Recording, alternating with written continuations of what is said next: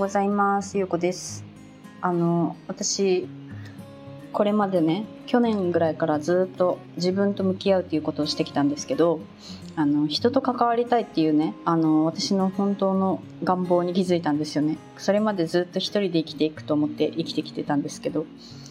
本当はなんか人と関わりたいことに気づいたんですよ。でそれであの本当にあの人と関わることをお仕事にね取り入れるようになってでまああのまあ Kindle 出版が一番最初だったんですけどあの Kindle 出版はその直接ねあのお客様のからお客様というか読んでくださった方からねあの声レビューレビューで声声をいただいたりとかあの LINE にねあの登録してくれて LINE で感想を送ってくださったりとかする方もいるんですけどそうやってやっぱりなんかその直接あの本を読みましたっていう声を聞けるっていうのがすごくすごくねあの嬉しいなと思っているんですよね。で最近あの私はねあのいろんなこう商品を作ったりモニターさんを募集したりする中であのズームをする機会がすごく増えてであの私自身もあの誰かに相談したりとかそういうこともあるからね結構 Zoom をするんですけどもうねあの9月だけであの9月もう終わった終わったのも含めて1234567891011もう11件私 Zoom の予定が入ってるんですよね。あの昔の私だったら本当にありえないありえないんですよ。あの私ライターの仕事をしてた時とかは一日中誰とも喋らないみたいなもう声も発しないみたいな日があったんですよね。でもあのスタイフを始めてから毎日こうやって配信をしてるから人と会わなくても声を発しない日がもうなくなったんですよ。でスタエフに慣れてきたらズームもできるようになって私ズームも結構恐怖症ぐらい嫌いだったんですよね。であのズームもできるようになったしなんかこんなにあのこんなに私人と喋れる人だったんだなって改めてなんか思ってで昨日も2件ズームをしたし両方とも1時間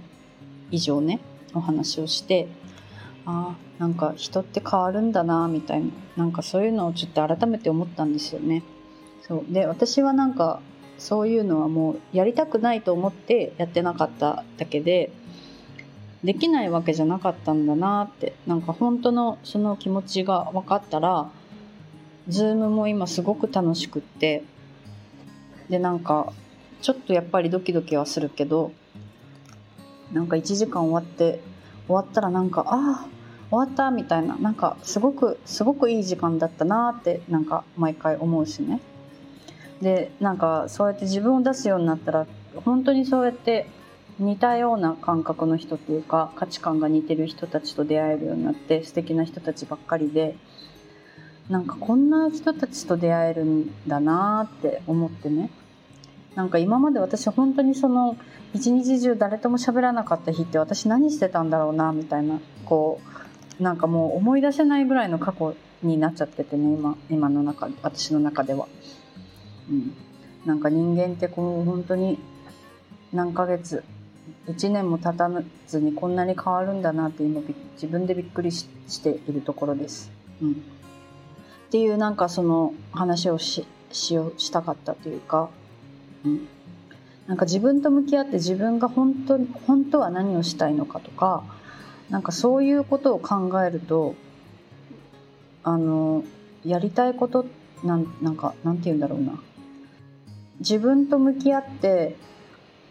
本当にやりたいことがこう分かってくると行動も変わってくるなってすごくすごく思ってね。なんかそのやっぱり自分が本当は何をしたいかって毎日でも問いかけてあげた方がいいなって